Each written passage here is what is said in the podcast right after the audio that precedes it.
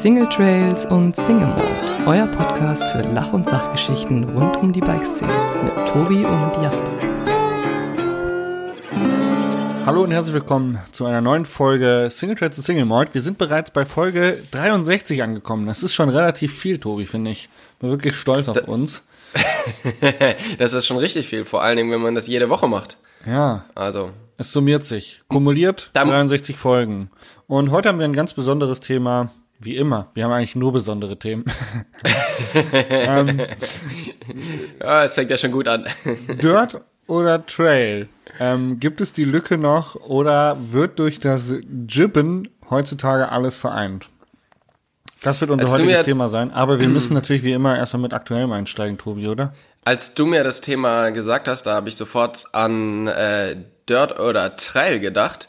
Und irgendwie ist mir sofort das äh, Bild von Stefan Schlie in seiner Lycra Trail-Klamotte in den Kopf gekommen und habe gedacht, was will der? Aber du hast es dann zum Glück äh, aufgeklärt. Und, ich bin ganz froh, äh, dass ja. es ich bin ganz froh, dass es nicht an mir, an meinem Rechtschreibfehler lag, sondern einfach nur an deinem Verständnis.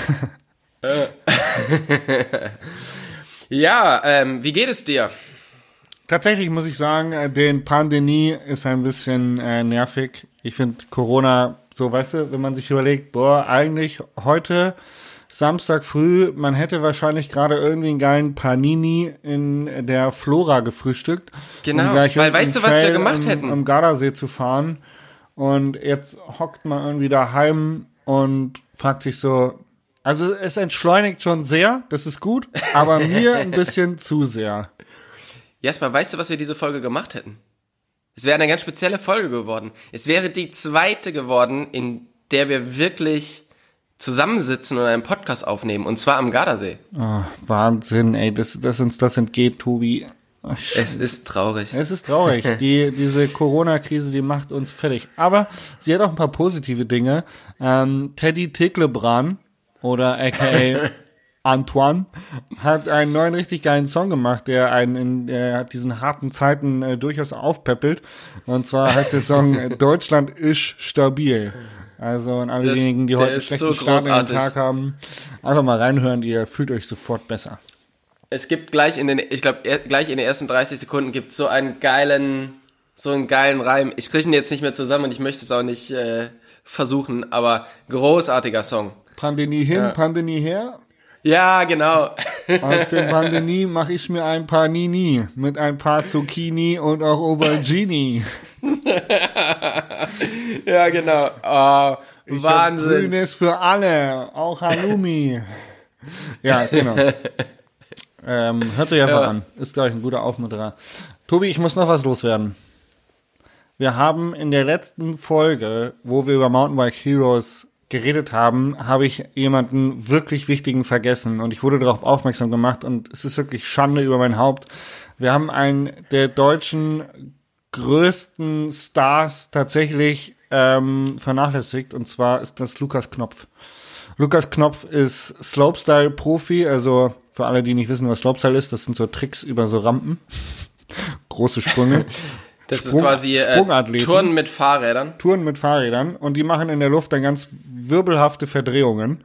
Und der Lukas Knopf ist ein absoluter Mountainbike Hero und hat unfassbar viele Fans, hat einen sehr, sehr aktiven YouTube-Kanal und ist ein Vorbild von bestimmt ganz, ganz vielen jungen Leuten. Und es tut mir wirklich leid, dass wir den in der letzten Folge irgendwie gar nicht auf dem Schirm hatten. Also, falls du das hörst, Lukas, oder falls du mir anders das hört und sauer auf uns ist, dass wir ihn vergessen haben, nochmal eine kleine Korrektur aus der letzten Folge. Lukas Knopf ist natürlich ein absoluter, wenn nicht sogar der größte Mountainbike-Hero derzeit in Deutschland.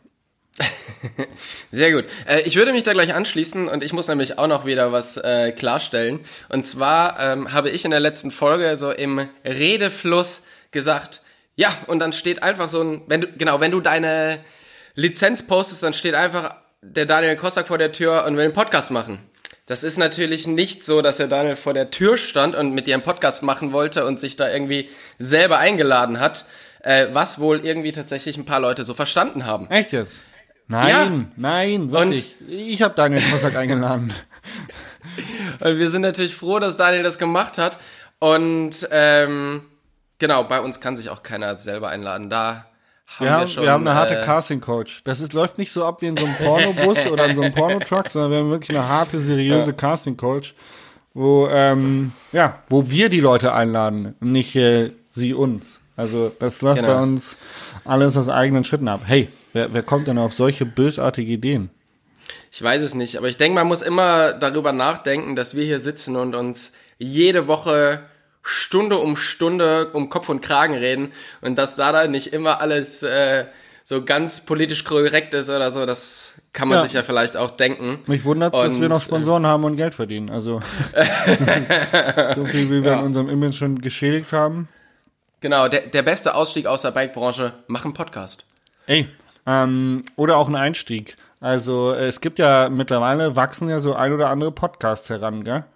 Also ähm, ja. die Lines, äh, der Norman Bielig, der viel für den äh, Deutsch, fürs Deutsche Mountainbike Forum, also den Deutschen Mountainbike Kongress sozusagen macht, äh, der hat jetzt mit seiner Agentur einen eigenen Podcast. Ähm, mhm. Du warst bei äh, Pokal Spital zu Gast, habe ich gelesen. Ja. Ähm, Richtig. Schwalbe hat äh, mit dir als Host den Pumped Podcast, abwechselnd Deutsch und Englisch. Ähm, genau. Und dann der Andy Brevi macht sowas ähnliches gerade. Ich glaube aber, das läuft auf YouTube. Das ist äh, Brevi Meets. Das sind im Prinzip auch so Interviews mit den ganzen Heroes. Das ist mal gut, ey, so kriegst du richtig Reichweite, Alter. Einfach gleich die größten Stars interviewen, die du finden kannst. Zack, bumm, läuft der Hobel. Tobi, wir machen irgendwas falsch. Ja, wir interviewen halt immer uns gegenseitig, das läuft halt nicht so. Von nee. uns will ja eigentlich keiner was wissen. Ja, gut. Vielleicht, vielleicht sind wir wenigstens unterhaltsam mit unserem, mit unserem Dahergerede. Siehst du, aber das Konzept versuche ich ja auch bei Pumped umzusetzen, einfach mal interessante Gesprächspartner zu finden. Ey, das ich habe das, ich muss jetzt noch mal richtig bei dir Salz in der Wunde streuen. Es tut mir leid, wenn ich dich jetzt so richtig hart dissen muss, aber ich habe neulich deine Instagram Story gesehen, wo du gesagt hast, du hast wieder eine Folge Pumped äh, vorbereitet und bist ready zum Aufnehmen. Junge, da lagen drei DIN A4 Zettel vollgeschrieben mit Interviewfragen und Text. Ja. Ist es, also es ist wirklich einfach, man könnte sagen, das ist eigentlich redaktioneller Content und einfach nur ein Interview, das du vorbereitest. Also nicht so ein Dahergerede, wie man naja, eigentlich so einen Podcast kennt. Naja, es ist halt so, dass ähm, es relativ einfach ist, wenn du einen Downhiller interviewst oder wenn du einen Cross-Country-Fahrer interviewst. Wenn du aber einen Ironman-Sieger interviewst, dann wird das deutlich schwieriger, weil ich kenne mich halt überhaupt nicht aus. Ja, ja, und das Problem ist, die Leute, wenn wir den jetzt im, im, in unserem Podcast hier interviewen würden, dann würden da ja auch nur zu Leute zuhören, die sie wahrscheinlich auch nicht auskennen. Ja. Bei Pumped ist es aber natürlich was anderes. Und wenn ich dann nicht weiß, was irgendwas bedeutet, dann ähm, ist es schon schwierig. Und ja, ich bereite mich ja sehr, sehr gerne darauf vor. Und Der Tobi genau. nimmt die Six Ps richtig ernst. Kennst du genau. die Six P-Regel? Ähm, ich kenne die, aber erklär die doch einfach nochmal. Nein, komm, ich will jetzt wissen, ob du die kennst. Das ist wirklich Vokabeltest jetzt. Komm, sag. Ähm, ah, Preparation. Ähm, das ist schon mal eins von sechs, ja? Ein, siehst du, also da habe ich schon mal viel. Ähm, ja, komm, sag du sie. ähm, ich krieg sie jetzt nicht so zusammen. Ich habe die tatsächlich, habe ich die äh, gelernt und gehört von dem Vater von Tani Seagrave, also Tony Seagrave. Ähm, ähm, der hat den Kull und mich ja irgendwie beim, beim Weltcup damit mal irgendwann echt genervt. Ähm, proper Preparation prevents piss poor performance. Äh, zu Deutsch, äh, richtige Vorbereitung äh, vermeidet ähm, verpisste, ärmliche ähm, Performance. Genau. So schaut's aus. Okay. Ähm, das tut mir leid, ich wollte dich nicht dissen, soll ja kein Diss gewesen sein, es war einfach nur eine Frage, weil das sah wirklich nach viel Vorbereitung und viel Arbeit aus. Und bei einem Triathleten kann ich das durchaus nachvollziehen. Und ey, ganz ehrlich, ist ja auch gut, wenn man sich vorbereitet. Es zeigt einfach, wie viel Arbeit du da reinsteckst und wie wichtig dir das ist. Und äh, ich kann davor nur meinen Hut sehen, definitiv, finde ich gut. Dankeschön, Dankeschön. Äh, let's start with the topic. Ähm, wie bin ich drauf gekommen, so ein Thema in unsere Podcast-Themenliste zu schreiben? Und zwar äh, ist es ja so, dass wenn ich, wir haben neulich auch wieder über unsere Anfänge geredet und damals war man halt entweder irgendwie der Dörter, der einfach die ganze Zeit an den Dirt Trails abgehangen hat und gebuddelt hat und immer nur geflogen ist. Also wenn man dann irgendwo mal mit dem Mountainbiken war und es kamen Wurzeln, dann war der auch definitiv überfordert, weil der halt nur dirten konnte. Und dann gab es eben die Leute, die ähm, immer nur Trails ballern gegangen sind und sich Downhill-Strecken in den heimischen Forst gebaut haben. Ähm, und sobald die auf, dem, äh, auf einem Dirtpark standen, irgendwie total Schiss hatten, sich über so ein Double rüber zu kicken, weil der Absprung zu steil war. Ähm, die, die Frage ist, ob es diese Lücke noch gibt, weil wenn man sich Leute anguckt wie Brandon Faircloth oder auch, ähm, wie heißt dein Kumpel? Ähm, Onne Benno, wie heißt der denn nochmal? Der Typ auf Instagram. Naja, auf jeden Fall, der fährt für Fokus und der kann auch richtig gut dörten. Äh, wenn wir uns Leute anschauen wie äh, Kate, über den wir letztes Mal gesprochen haben, ähm, der kann auch richtig gut dörten und richtig gut Downhill fahren, also Downhill Weltcup fahren. Und ich glaube, die Lücke zwischen Dirt und Trail verschwindet so ein bisschen, weil durch das Tricksen auf normalen Mountainbike-Strecken, was man so im alltäglichen Trailride einbauen möchte, muss man auch Dirt fahren. Und ich glaube, dass die Leute halt sich gerne ein zweites Dirtrad in den Keller stellen und mittlerweile ähm, das Ganze versuchen zu verbinden. Ja, wir haben uns ja über ganz lange Zeit mega viel Mühe gegeben, möglichst viele verschiedene kleine ähm, Sportarten zu bauen. Also Slopestyle, Enduro, Downhill, Cross Country, Dual ähm, Slalom. Mountain, Dual Slalom, Four-Cross, ähm, Dirt Jump, alles mögliche. Es gibt bestimmt auch tausend Sachen, die wir jetzt hier nicht genannt haben. Und dann war jeder so in seiner Gruppe und mittlerweile habe ich das Gefühl, mittlerweile gibt es vor allen Dingen Mountainbiker. Also Ja. die halt einfach Bock haben, Rad zu fahren. Ja. Es vereint Und- sich wieder, ne? Also auch so, ich finde, dass der, als Enduro aufkam, ja, also vorher gab's Downhiller und es gab Freerider und es gab Cross-Country-Bikes. Aber es gab keine Trail-Bikes, sondern das waren dann entweder Freerider oder es waren Cross-Country-Bikes. Und das Enduro oder auch der Enduro-Sport, der finde ich, hat das alles so ein bisschen zusammengewürfelt. Also bergauf fahren, bergab fahren und auf einmal war eigentlich alles Enduro. Also Ja. das klassische Mountainbiken, wo man sagt, man schnappt sich sein Fahrrad, fährt eine Tour, bergauf und bergab. Das, was eigentlich Mountainbiken wirklich ja auch sprich, sprichwörtlich beinhaltet, ähm, das wurde irgendwie als Enduro umfasst und mittlerweile gibt's ja eigentlich nur noch Enduros. Also alles sind ja irgendwie Bikes, mit denen du bergauf und bergab fahren kannst. Sprich, wir sind wieder back to the roots Mountainbikes gekommen. Was, was mich dabei zum Beispiel sehr, sehr überrascht hat, ich habe ja Sebastian Kienle ähm, interviewt, der im Ironman-Gewinner ist und ich meine, die fahren ja vor allen Dingen in, auf so einer Aero-Position 180 Kilometer gegen den Wind. Und der meinte so, ja, ihm wäre schon bewusst, dass das sehr langweilig wäre und wenn er jetzt dann irgendwann aufhört mit seiner Karriere, hätte er Bock noch äh, EWS zu fahren. Ach krass. Und das Aber- hat mich schon sehr, sehr beeindruckt. Hat er Erfahrung mit äh, Mountainbike fahren? Und Ja, der ist, ähm, der ist Cup Epic schon zweimal mitgefahren, glaube ich. Krass. und ähm, fährt auch so ja mehr Crossrad zu Hause wie ähm, wie Triathlonrad und ist ganz krass, weil du das halt auch da scheint halt irgendwie zu verschwimmen, oder? Ich meine, ich fahre jetzt super viel Rennrad oder Gravelbike und so fahren halt aber auch viele Leute, die eigentlich Rennrad fahren, auf einmal Mountainbike. Und es scheint sich, dieses ganze Fahrradfahren scheint sich immer mehr zu vermischen. Also auch zwischen Rennrad und Mountainbike. Ja, man hat nicht mehr nur eine Disziplin, mit der man sich verschwören hat. Also im Prinzip ist es so eine gesellschaftliche Entwicklung, die, jetzt wird's ein bisschen philosophisch, muss man ein bisschen ausholen, die ich tatsächlich schon seit längerem ähm, betrachte. Und zwar, ähm, früher war man irgendwie so einer Subkultur angehörig, ja. Also da war man irgendwie Rockabilly oder Popper oder ähm, Punk, Skateboarder, aber irgendwie hatte man so seinen sein, sein Lifestyle, seine Subkultur und alles andere war doof und nur das eine gab's für sich. Und ich finde heutzutage durch diese ganze Möglichkeiten, die ein, ähm, eröffnet werden, durch ähm, eben Internet, Globalisierung, äh, Netzwerke, kann man sich tatsächlich vielseitiger aufstellen. Und man ist nicht mehr nur gefangen in seinem eigenen in seinem eigenen Kreis, in seiner eigenen Umgebung, sondern man ist auf einmal viel weltoffener und sieht viel mehr, was auch in anderen Subkulturen passiert. Also du hättest ja früher gar nicht gewusst, wie, äh, wie es in so Skateboarder-Kreisen wirklich zugeht, ähm, wenn du nicht wirklich zugehörig gewesen wärst, weil damals gab's halt dann noch kein Instagram oder kein keine, keine Aktivitäten, wo man das wirklich gelebt hat. Ja, also um irgendwie so Skateboard-Filme zu bekommen, musstest du halt in den Skateboard-Laden reingehen und nicht irgendwie auf Amazon Skateboard-Film eingeben. Und ähm, heute kann man halt einfach viel einfacher sich informieren, wie es in solchen Subkulturen läuft, wie es aussieht. Und heute kann jeder sein, was er möchte. Und ich glaube, dass das auch ein Stück weit eine Möglichkeit ist, eben offener zu werden für Sachen, für die man sich vorher verschlossen hat.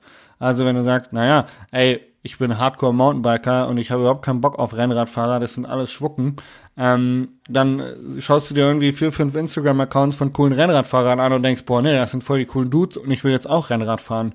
Und äh, zack, bumm, kaufst dir ein Rennrad und kaufst dir irgendwie eine Million teure ähm, Raffa-Klamotten und bist der coolste Typ auf dem Rennrad. Und ich glaube, dass auch da diese, dieses Social Media, die, das, das Netzwerk, das Vernetzen ähm, einen großen Teil zu beiträgt, dass Informationen aus Subkulturen, wie man zugehörig ist und uniformell ist quasi einfach allgemein breiter zugänglich wird.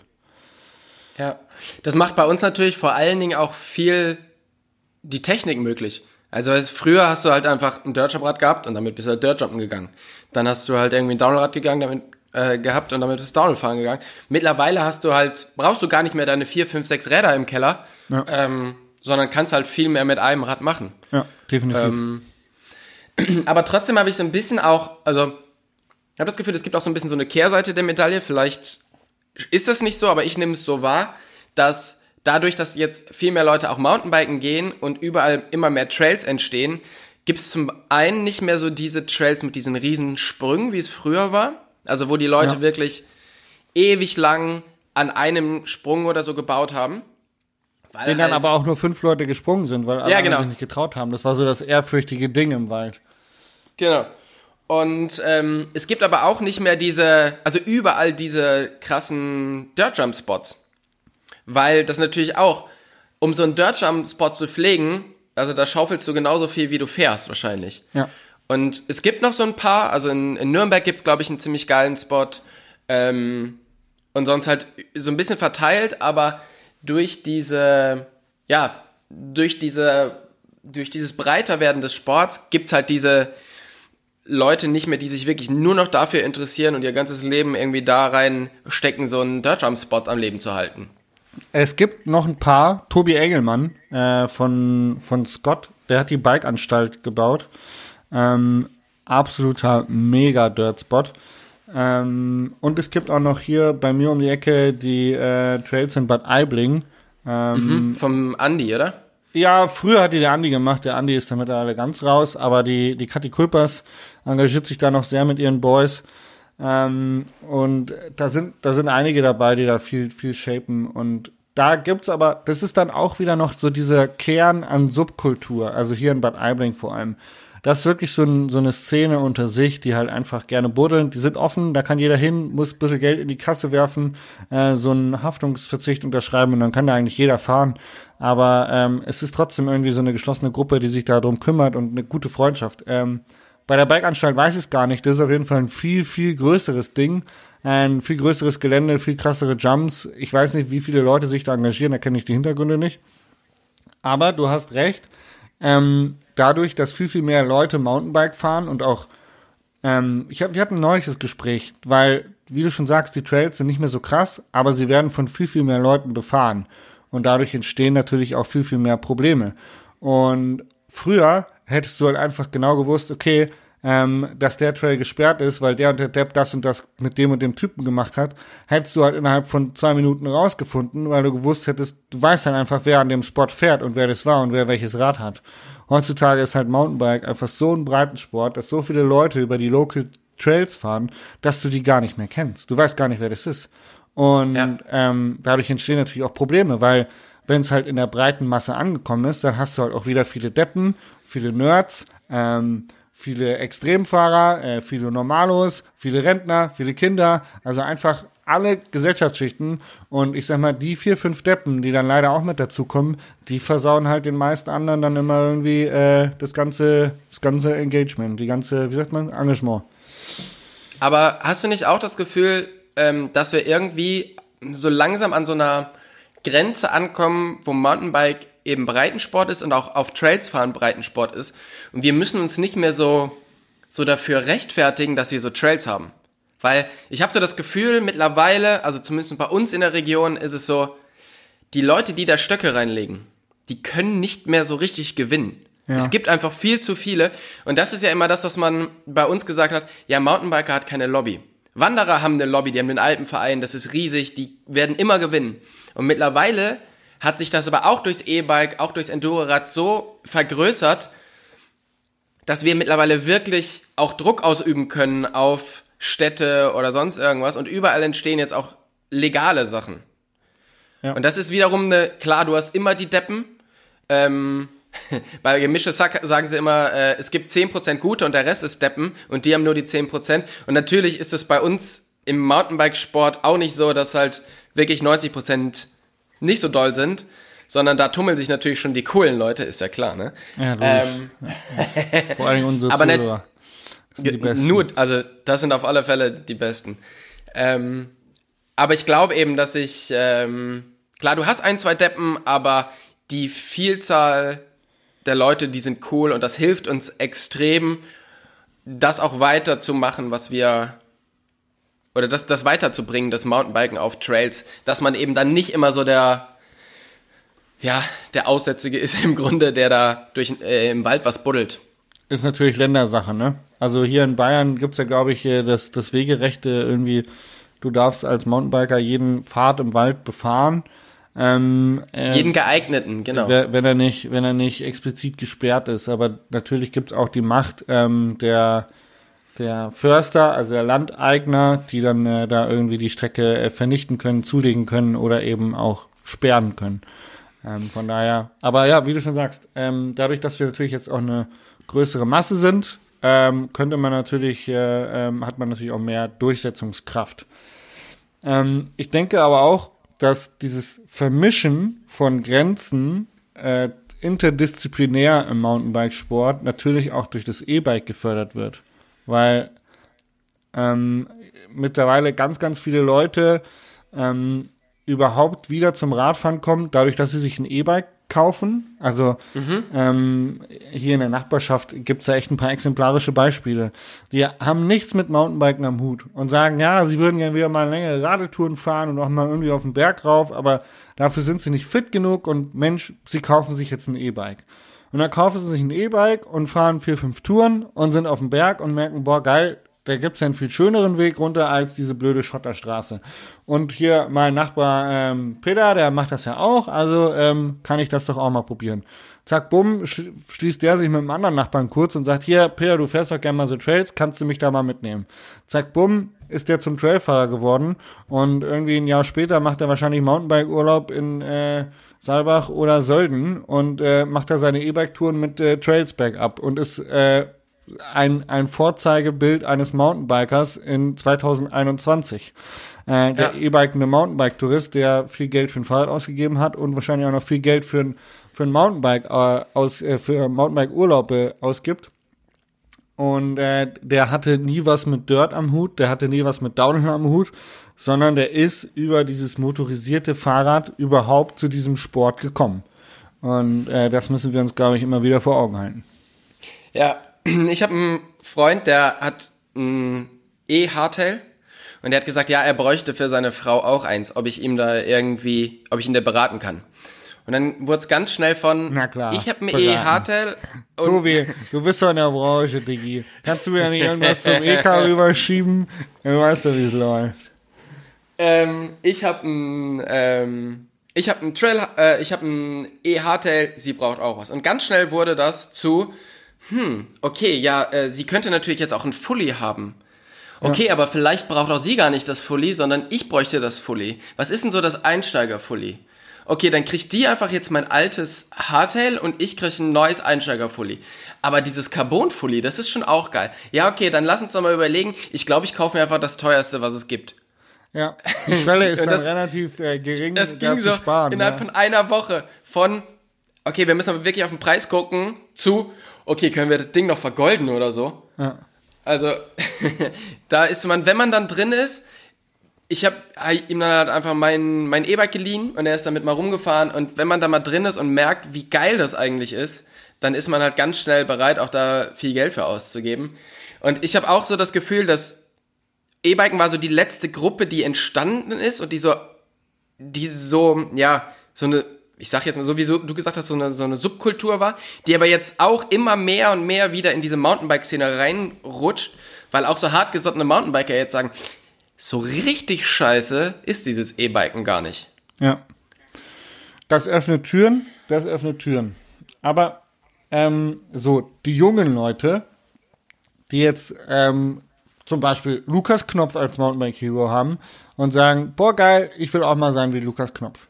Die fangen an, sich jetzt ähm, Dirts zu buddeln, also Dirt zu buddeln und sagen, geil, ich will springen lernen, weil springen ist geil.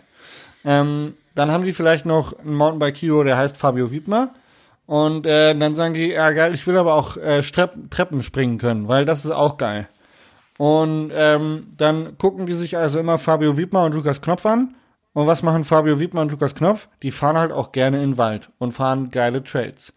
Also wächst dieses junge Kind mit Vorbildern auf, die eben auch schon nicht mehr nur in einer Subkultur, in einer Disziplin ähm, Dirt oder Downhill oder irgendwo anders drin stecken, sondern wächst schon mit Vorbildern auf, die auch alles machen. Also ich glaube, dass dieses ganze, dieses, dieses hartgesottene, das wird sich in Zukunft so verwaschen, weil ja die ganzen Nachwuchskinder ja mit, mit Vorbildern aufwachsen, die das auch schon vorleben, dass es da keine Grenzen mehr gibt zwischen diesen Disziplinen, sondern jeder kann alles machen. Und Aber siehst du das eher kritisch? Nö. Nö, ich finde das eigentlich eher total toll, weil ähm, ja, so, so Nach, Nachwuchs-Heroes wie Corbinian Engstler so viele Menschen inspirieren, neue Sachen zu machen ähm, und, und ja, äh, verschiedenste Subkulturen oder auch Tricks und Fahrtechniken miteinander zu kombinieren, ähm, wo halt am Ende total coole neue Sachen bei rauskommen. Ähm, ja. Also, das, das, ist wie bei 50, 50 to 1, wenn du dir die Jungs anschaust, die Gang, wie kreativ die im Wald buddeln und wie die die verschiedensten Elemente aus Schnellfahren, Dirt und irgendwie Flatlands-Tricks und äh, teilweise Tricks vom Skateboarden übertragen aufs Mountainbike mit irgendwelchen Slides auf Baumstämmen. Ähm, absoluter Wahnsinn. Also die 50 to, to 1 Jungs, haben wir schon ab und zu mal erwähnt, ist eine äh, Gang aus England ähm, ich glaube, die kommen aus Sheffield auch, sind tatsächlich auch Santa Cruz gesponsert und die machen relativ viele Videos, wo sie einfach sehr, sehr kreative Obstacles, also Sprünge und Hindernisse in den Wald bauen und sich da komplett ausleben. Und solche Sachen entstehen daraus, dass die Grenzen zwischen Dirt und Downhill und Enduro und Cross Country verschwimmen. Ja. Und also ich sehe das positiv. Ja. Mittlerweile geht ja auch schon äh, Einfluss vom Motocross in die Trails, also dass du halt jetzt mittlerweile so Waschbretter hast und so.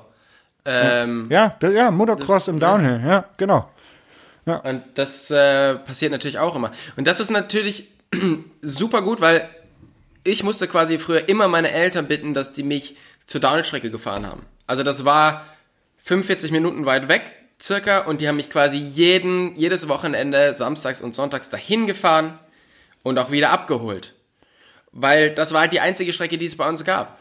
Und mittlerweile gibt's halt, egal wo du hinkommst, gibt's halt geile Trails.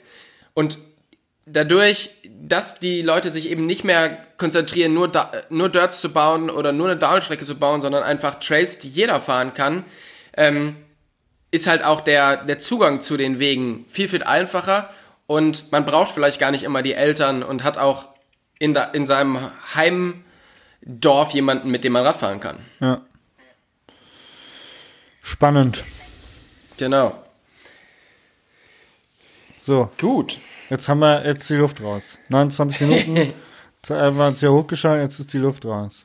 Jetzt ist die Luft raus. Ähm, was fest, ich aber noch fest fragen und flauschig wollte, würde jetzt eine Werbung machen und einen Schnaps trinken.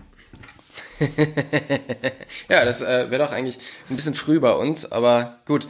Ähm, Jasper, warst du schon einkaufen diese Woche, seit es in Bayern die Maskenpflicht gibt. Ja, sicher, weil bei uns hat ja der Baumarkt auch erst wieder aufgemacht und da, da habe ich ja drauf gewartet, wie als kleiner Junge auf Weihnachten.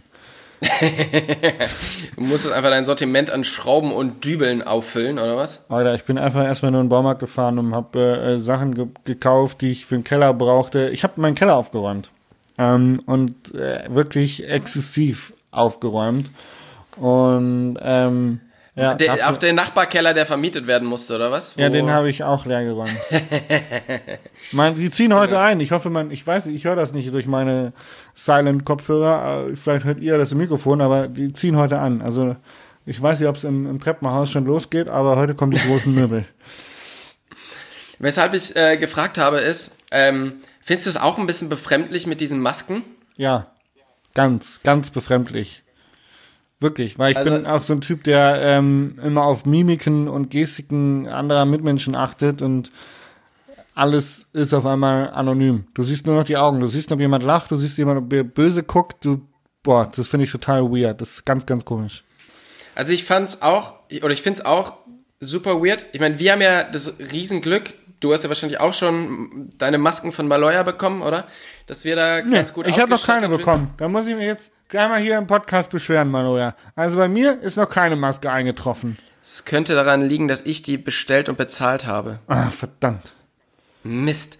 Ähm, Muss man die, Aber- ich habe davon nichts mitbekommen, tatsächlich. Muss doch, Maloya hat angefangen, Masken zu bauen. Ah. In ihren Werken in, äh, genau, da wo die sonst die Klamotten produzieren. Und die haben kurz vor dem Lockdown noch richtig an diesem Material, was man dafür braucht, ähm, eingekauft.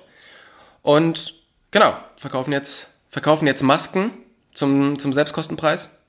Und das ist, ich glaube, tatsächlich erstmal an, äh, an Händler und, äh, und Teamfahrer und so. Aber die werden dann auch in den ganz normalen Verkauf gehen, sobald halt der Stock so hoch ist. Aber musst du mal gucken, hast du eine Mail zu bekommen? Ja, die ist wahrscheinlich in meinem Spam-Ordner gelandet, mit dem kämpfe ich schon lange. Mit meinem, mit meinem Spam-Filter bin ich auf Kriegsfuß.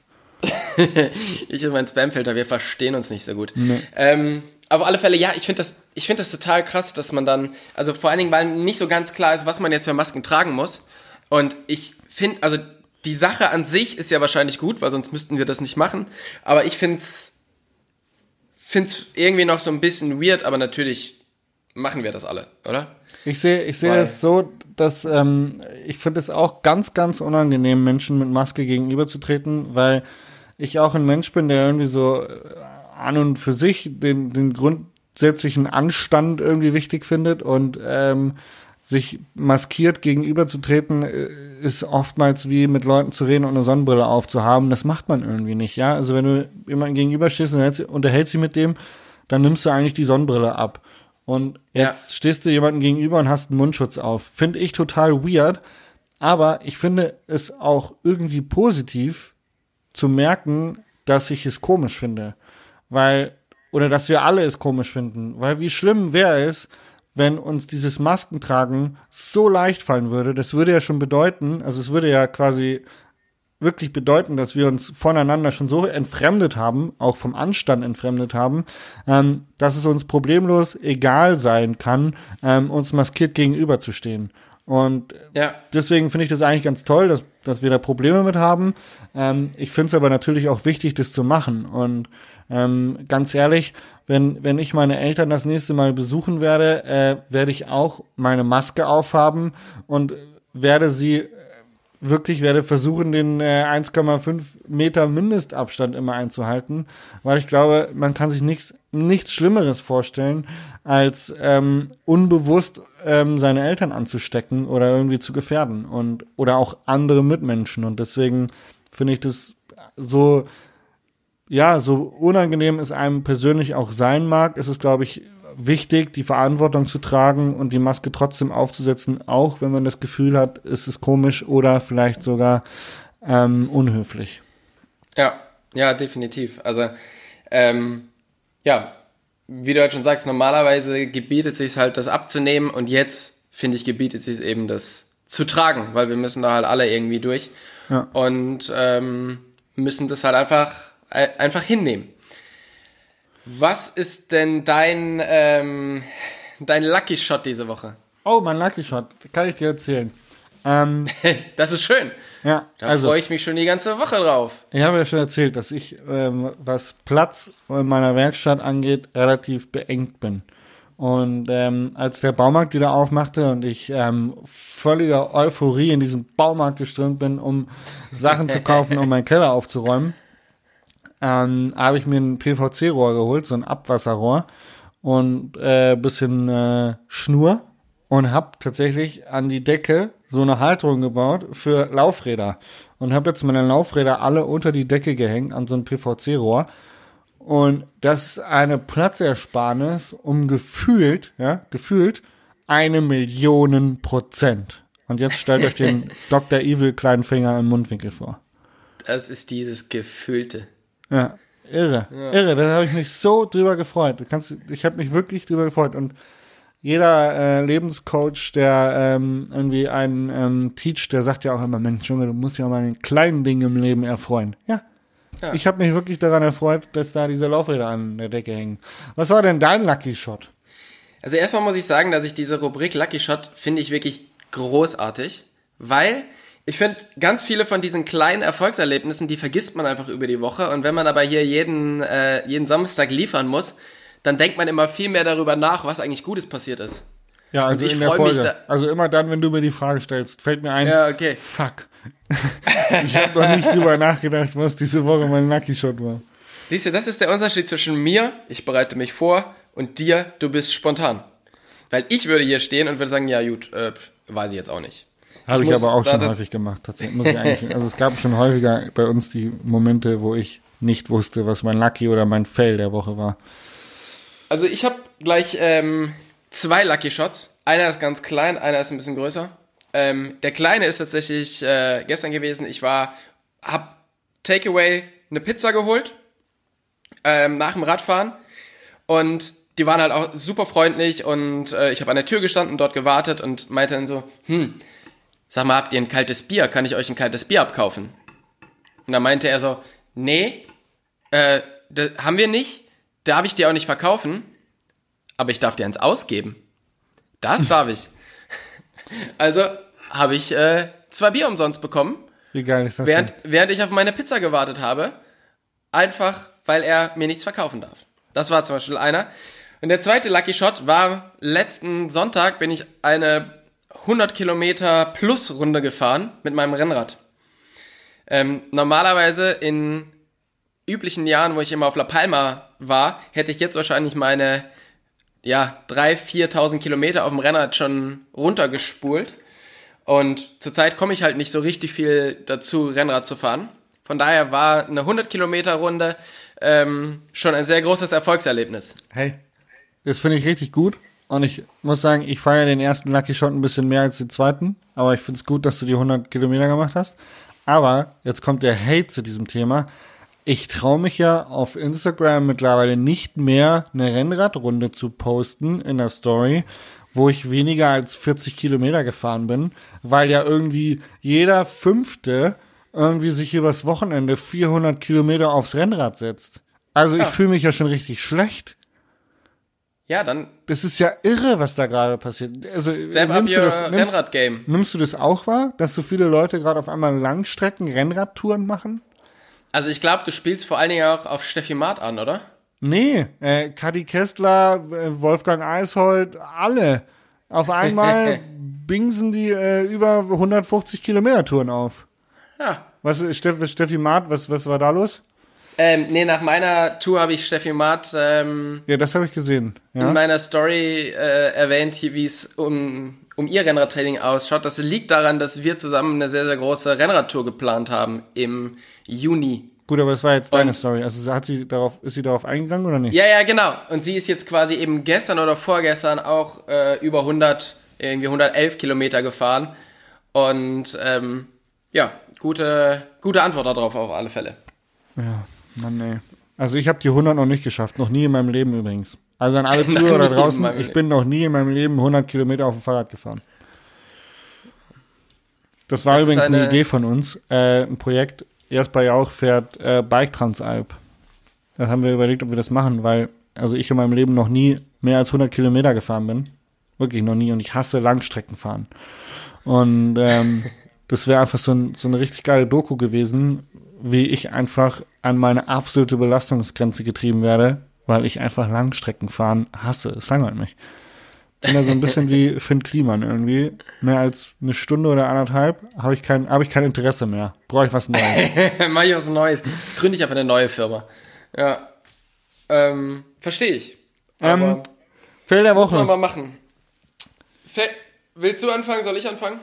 Also ich kann das, ich, wobei, ja doch, ich erzähle das jetzt einfach mal. Ähm, hat tatsächlich auch mit meinem Lucky Shot zu tun. Ich habe nämlich nicht nur diese PVC-Stange gekauft, um die Laufräder aufzuhängen, sondern ich habe auch ein Regal gekauft, um noch mehr Platz, Stauraum zu schaffen. Und ähm, es war ein weißes Blechregal mit vier Böden. Ähm, ja, das Regal hat jetzt nur noch drei Böden. Und so richtig viel Stauraum bietet es mit den drei Böden jetzt auch nicht. Ähm, das liegt daran, dass ich dieses Regal aufgebaut habe, es positioniert habe und dann gemerkt habe, Mensch, wenn ich dieses eine, diesen einen Regalboden, dieses eine Regalbrett noch eine Rasterung nach unten setze, dann passt diese durchsichtige Kiste da oben rein. Ja, und dann habe ich versucht, dieses Steckregal, was ohne Schrauben funktioniert, aus Blech, dieses Regalbrett rauszubekommen. Ich hatte aber vorher das Regal schon in der Wand verschraubt, damit es nicht umkippen kann. Dementsprechend stand das Ganze sehr stabil, fest. Und dieses Regalbrett verkantete sich und drückte hier gegen und dagegen und ich schlug von unten gegen das Regalbrett. Ich schlug immer kräftiger. Irgendwann schrie ich dabei, verfluchte dieses absolut verkackte Regalbrett, Und hab in meinem Keller rumgeflucht und irgendwann habe ich es mit aller Kraft aus diesem Regal rausgerissen. ähm, Ja. ja, Aber das Regal steht noch. Tut dir gut, oder? Du bist entspannt. Ich bin super gespannt. Das Regal steht noch. Der eine Regalboden, den habe ich jetzt zum Wertstoffhof gefahren. Ähm, ja, ich würde sagen, das war auf jeden Fall der absolut biggest fail of the week. Ja, hört sich so an. Es ist aber auch eine Geschichte, die definitiv mir auch passieren könnte. Ähm, bei so technischen Sachen habe ich eine sehr, sehr kur kurze Zündschnur. Oh, es hat einfach nur, weil es so geklemmt hat. Es war nicht mal kompliziert, sondern es hat einfach nur fucking geklemmt und das scheiß Das Regal war Problem halt schon in der stand Wand vor allen Dingen vor dem Regal, oder was? Ey, es war einfach, es war einfach eine Misere. Was war dein Fail der Woche? Ah, Ich habe ja angefangen, äh, äh, Mauer zu mauern und Pflaster zu pflastern vor der Tür. Und bevor ich Pflaster pflaster, muss ich noch äh, einen Abzweig in den Kanal legen, der einen Meter unter der Erde ist. Auf, dem, auf meinem Vorhof quasi.